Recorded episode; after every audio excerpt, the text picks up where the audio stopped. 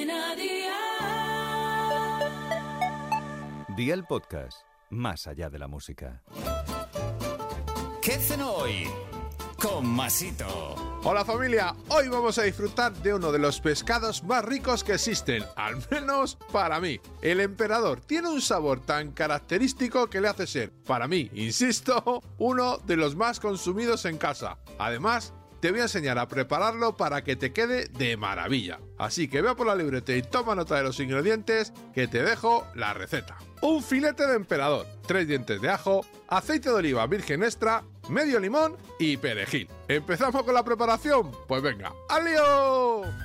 En un mortero pon los ajos y el perejil y machácalo muy bien hasta que te quede una pasta bien fina. Echa un poco de aceite de oliva virgen extra, el zumo de medio limón, remuévelo bien y reserva. Para hacer el emperador enciende el fuego a tope y espera a que la sartén coja temperatura bien fuerte. Pon unas gotas de aceite de oliva virgen extra y añade el emperador. No lo toques en ningún momento, deja que el calor suba hacia arriba del emperador, que será cuestión de un minuto. Cuando veas que el emperador por arriba empieza a cambiar de color, dale la vuelta y cocina 30 segundos más. Tendrás ya un emperador bien cocinado y jugoso. Solo te queda pincelar con la mezcla del mortero y disfrutar de esta rica y sana cena. Consejito del día, acompaña este rico pescado con una buena ensalada y te aseguro que esta noche ya has triunfado. Los deberes para mañana te los dejo por aquí. Costillas de cerdo partidas en dos, como un kilito. Especias a tu gusto, miel, soja y aceite de oliva virgen extra. Espero y deseo que te haya gustado esta nueva receta y que te suscribas al podcast. Ya sabes que es gratuito. No te olvides de compartirlo con tus familiares y amigos y te espero mañana. Recuerda, paso lista.